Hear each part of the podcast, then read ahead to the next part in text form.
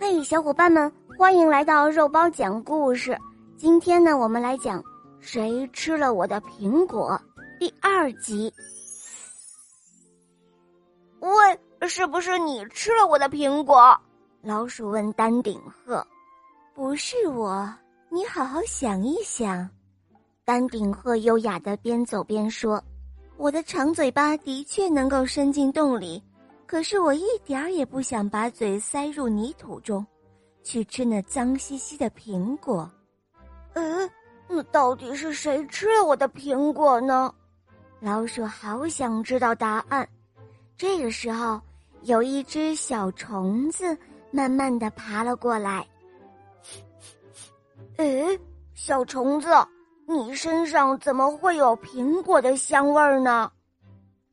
因为我是住在苹果里的苹果虫啊，呃，那那你为什么在这儿呢？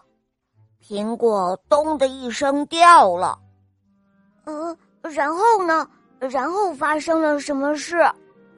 苹果滚来滚去，最后掉在一个有白色长角的大嘴怪物面前，我吓得差一点晕倒。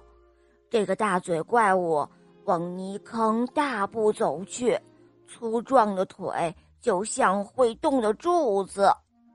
于是老鼠照着苹果虫说的线索闻了闻，它嗅啊嗅，顺着苹果的香味儿慢慢的前进。结果它找到一头睡得稀里哗啦的大象。啊！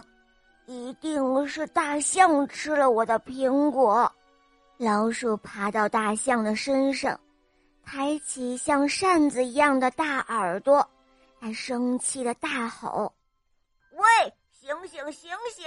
我问你，是不是你吃了我的苹果？”哈哈，好了，小伙伴们，这个小故事呢，我就讲完了。那么最后，小老鼠知道是谁吃了它的苹果了吗？这个故事又告诉我们什么呢？赶快在评论区给我留言哦！